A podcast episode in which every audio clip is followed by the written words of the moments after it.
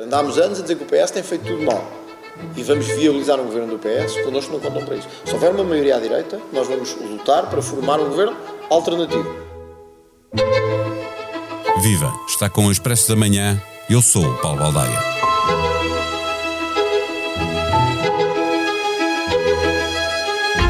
Todas as sondagens, sem exceção, nos dizem que não se fazem maiorias parlamentares sem o Chega. Quer dizer, qualquer acordo entre o PS e o PSD resulta sempre numa aliança maioritária. Mas o PS já disse que não está interessado. Nestes 50 anos de democracia, aliás, quase sempre os deputados socialistas e social-democratas eram suficientes para rever a Constituição da República Portuguesa e isso só se faz ordinariamente com dois terços dos eleitos. Agora as coisas podem mudar. Montenegro foi muito claro a dizer que não é não e a recusa de uma aliança com o Chega parece ter ficado definitivamente enterrada nos Açores. Quer dizer que ganha um interesse extraordinário o debate desta segunda-feira entre André Ventura e o líder do PSD. Na quarta é a vez de Pedro Nuno Santos estar frente a frente com o líder do Chega. As televisões sentem-se atraídas porque ele garante audiências, os outros líderes partidários preparam-se para o enfrentar como quem pode ganhar uma medalha por o derrotar num debate. Foi aqui que chegamos a uma campanha em que o debate entre os candidatos a primeiro-ministro, com mais tempo e transmitidos nos três canais generalistas, não parece ser o que gera maiores expectativas. Neste episódio, conversamos com Vitor Matos, autor do podcast Entre Deus e o Diabo e do livro Na Cabeça de Ventura.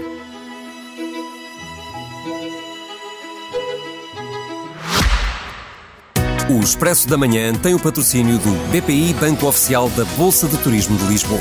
O BPI tem soluções competitivas e equipas especializadas para apoiar as empresas do setor do turismo. Banco BPI SA registado junto do Banco de Portugal sob o número 10. Viva Vitor Matos! Na cabeça de André Ventura, qual é o grande frente a frente destas eleições? O grande frente a frente destas eleições para André Ventura é, obviamente, este hoje com Luís Montenegro, sem dúvida nenhuma, por várias razões. A principal das quais é que uh, competem pelo mesmo eleitorado, ou melhor, uh, André Ventura quer o eleitorado de, de Luís Montenegro e quer uh, morder os calcanhares ao PSD.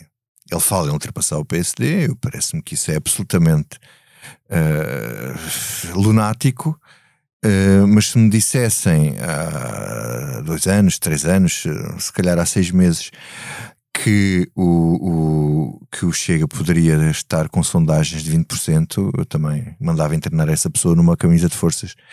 E a verdade é, é que é isso que está a passar. E, portanto, não é só o debate mais importante para André Ventura, é o debate mais importante para Luís Montenegro. Em... É o debate destas eleições? Eu diria que sim. Da mesma maneira que nas presidenciais foi o debate com, com Marcelo Rebelo de Sousa. Mas isso também diz alguma coisa sobre o descrédito em que, em que caiu o Pedro Nuno Santos, não?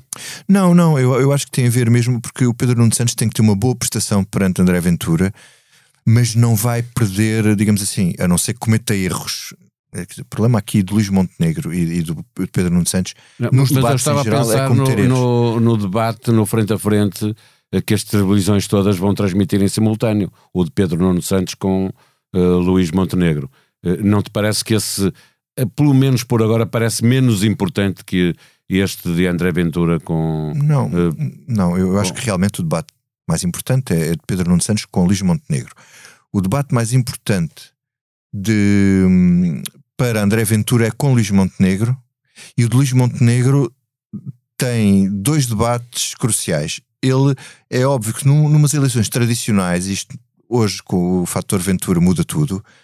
Luís Montenegro teria, seria sempre o de Pedro Nuno Santos, uh, com Pedro Nuno Santos, mas o, o, o desta vez é a coisa dividida. Uh, portanto, pois ele, é que eu acho que o debate mais, mais importante será o de Luís Montenegro com, com André Ventura. André Ventura. Sim, eu acho que é o mais importante para, para, para André para, Ventura. Para, mas para não para o país ou para o eleitorado fica, de uma forma geral. fica dividido, é que, é, mas o, em termos de eleitorado, o, o Luís Montenegro pode jogar aqui uma, uma percentagem que pode ser decisiva. para ele, mas ele, ele é. O, pois é, por isso, porque que... acho que aí pode estar a vitória, mas, uh, o, o, tamanho da vitória. o, da, o, o debate da... perante o outro concorrente ao cargo de Primeiro-Ministro é, é fundamental para, para Luís Montenegro. Quem tem, mas depois, por outro lado, quem tem o papel mais difícil nesta série de debates é Luís Montenegro, exatamente porque tem dois testes decisivos, enquanto Pedro Nuno Santos tem um teste decisivo. Porque o debate com, de, de Pedro Nuno Santos com Ventura é, é quer dizer, eh, é, vai ser polarização total e, e, em princípio, em princípio, Cada um fala para o, menos, seu eleitorado. Para o seu eleitorado eh, eh, Nos dois primeiros debates tivemos dois venturas diferentes. No primeiro interromper mais, no seu estilo habitual, e, e, no segundo mais calmo, pelo menos no início. Eh, quem precisa de alargar o espectro eleitoral, como está agora ou Chega, com essa ambição, pode estar tentado a ser camaleão, a ter que se adaptar a cada adversário?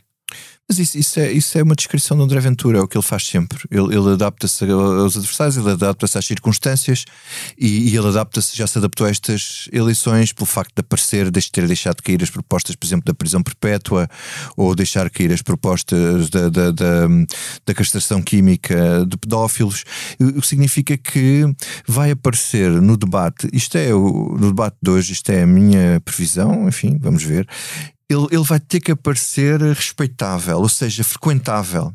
Ele não pode ser excessivamente agressivo com, com, com, Luís com Luís Montenegro, porque a responsabilidade de não haver um entendimento não lhe apontarem... tem de ser do PSD Exatamente. e não dele. Ou seja, tem de dizer, eu estou aqui, eu estou aqui, eu sou tão bonzinho, como é que é possível não fazerem uma aliança comigo?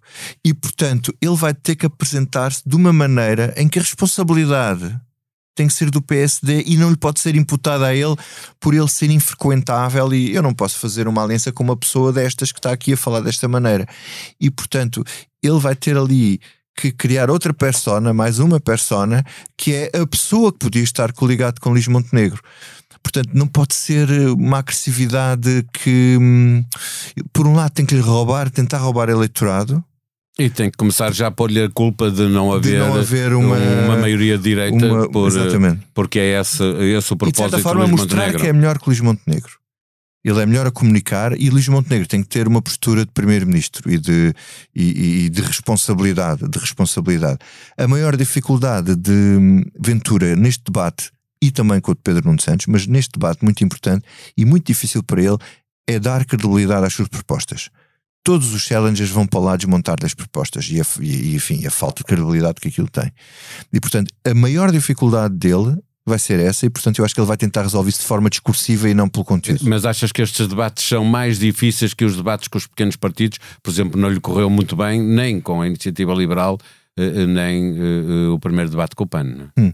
Eu, eu acho que todos os líderes se preparam em especial para o debate com Ventura, porque ele treinou-se muito tempo nos debates do futebol Exato. e ele tem uma grande capacidade e uma grande facilidade de comunicação em debates. E, portanto, eu acho que o marco, o debate que marca a tática, como é que se lida com a Ventura, foi o de Marcelo Belo de Sousa.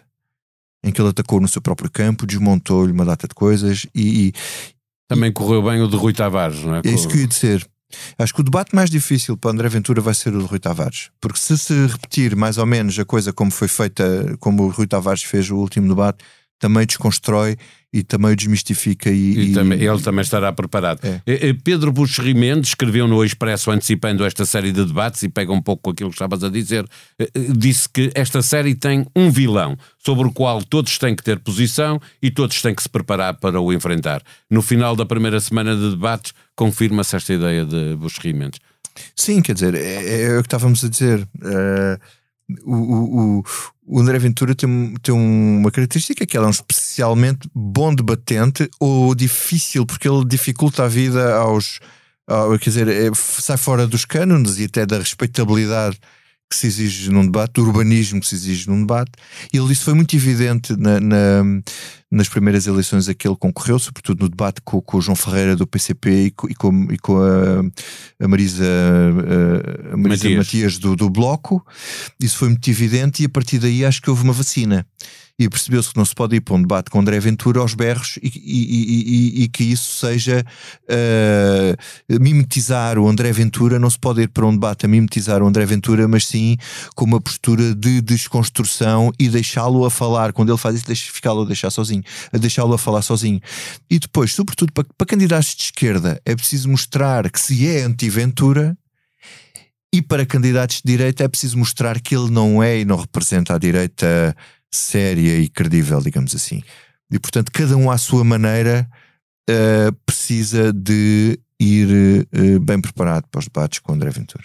Para fecharmos, depois de um podcast narrativo de sucesso entre Deus e o Diabo, Agora escreves um livro na cabeça de André Ventura, faz parte de uma trilogia em que a Ana Salopes escreve sobre Pedro Nuno Santos e Miguel Santos Carrapatoso escreve sobre Luís Montenegro. O que é que podemos encontrar neste livro sobre André Ventura, escrito por ti? Olha, podemos encontrar uma parte do, do podcast e podemos encontrar aquela narrativa que explica basicamente que hum, todas as contradições que ele foi tendo ao longo do seu percurso, tudo aquilo em que ele pôs para trás das costas e deixou de acreditar para passar a acreditar, eu não sei se ele acredita ou não, mas para passar a dizer que acredita uh, em todas estas uh, causas do, uh, do Chega. E depois temos tem alguma acrescente, eu fiz-lhe mais uma entrevista em que falamos da parte mais ideológica do Chega e mais contradições, que é, por exemplo, o facto de ele pertencer a um grupo uh, europeu, onde está a senhora Le Pen e a, AFD alemã, com posições que não têm nada a ver com o Chega. O Chega é, como ele costuma dizer, que é a direita fofinha cá em Portugal. O Chega é a direita fofinha daquele grupo. Porque são todos anti-europeus, e André Ventura não é anti-europeu. São todos pró-russos e anti-Ucrânia. E ele não é pró-russo nem anti-Ucrânia. E, portanto, acho que quem ler aquele livro vai perceber melhor o percurso dele, como ele aqui chegou, o que ele fez para aqui chegar e o tipo de personalidade uh, que temos aqui perante nós.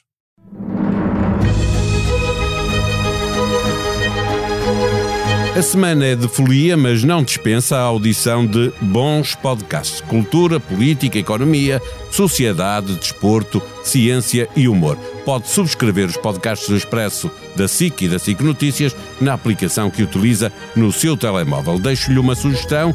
A próxima vaga, Francisco Pinto Balsemão, apresenta uma série de debates sobre impacto atual e futuro da inteligência artificial em diversas áreas da nossa vida em sociedade da geopolítica à segurança nacional, da medicina ao ensino, da arte à religião, como é que a te tecnologia está a moldar o século XXI. A próxima vaga é um podcast semanal com novo episódio todas as sextas-feiras. A sonoplastia deste episódio foi de João Martins.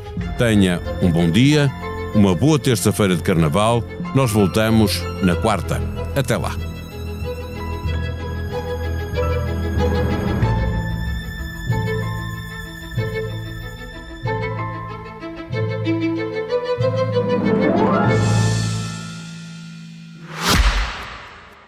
Expresso da Manhã tem o patrocínio do BPI Banco Oficial da Bolsa de Turismo de Lisboa.